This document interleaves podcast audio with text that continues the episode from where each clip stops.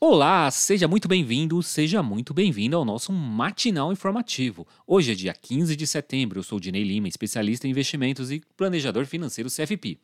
Depois da decepção com os dados da inflação americana, o mercado acabou vendo com bons olhos os dados do produtor. Mas antes de trazermos os dados, quero te convidar para curtir e compartilhar esse conteúdo para que assim possa chegar a mais pessoas. Se você é novo por aqui, seja bem-vindo e já aproveita e nos siga também em outras redes sociais. O meu arroba é arroba mais riquezas. Depois da agonia que as bolsas ficaram devido aos dados da inflação ao consumidor americano, despertou mais medo aos investidores. No dia seguinte, os dados de inflação do produtor aliviaram um pouco essas tensões. O índice de preço do produtor, conhecido como PPI, recuou 0,1% em agosto na comparação com julho. Na comparação de 12 meses, o índice ficou acumulado em 8,7%, vindo em linha o que o mercado já estava projetando. Com isso, as bolsas americanas terminaram o dia andando praticamente de lado. A Dow Jones subiu 0,10, já a SP 500 cresceu 0,34 e a Nasdaq, que caiu mais de 5% no dia anterior, ficou num positivo, em 0,74%. Aqui no Brasil, depois da sangria do dia anterior, o Ibovespa também ficou no cenário negativo, caindo mais 0,22, aos 110.547 pontos. Essa queda não foi maior, pois os investidores preferiram papéis que valorizaram com a alta da inflação, ou seja, as petroleiras, que subiu aproveitando a alta do barril também. O WTI subiu 1,31%. Já o Brent, que é referência à nossa Petrobras, cresceu 1% aos 94,10 dólares.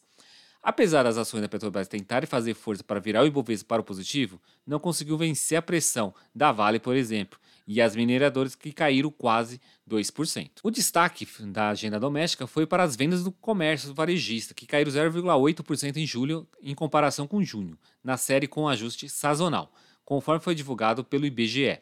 O resultado contrariou a mediana das estimativas do mercado financeiro, que esperavam a positiva em 0,2%.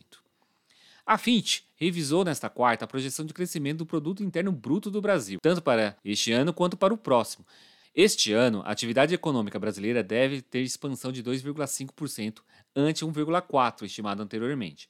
Para o ano que vem, contudo, deve haver uma desaceleração forte, a 0,8%. Antes, eh, a taxa esperada era de 1%. Segundo a agência de risco, a revisão de 2022 se deu por causa dos dados mais fortes do que o esperado no segundo trimestre. A moeda americana recuou 0,19%, sendo cotada a R$ 5,18. Alguns tabloides britânicos disseram que o carro do presidente da Rússia, Vladimir Putin, foi alvo de um atentado. De acordo com esses jornais, o veículo supostamente teria sido atingido por um estrombo na roda dianteira esquerda, seguido de uma forte fumaça. Mas até então nenhum órgão oficial se manifestou. Se não sabemos se realmente teve atentado com Putin, o que sabemos é que o presidente da Ucrânia, esse sim, se envolveu em um acidente de trânsito em Kiev. Segundo o porta-voz de Zelensky, conta que o presidente foi atingido por um carro particular e não teve nenhum ferimento grave.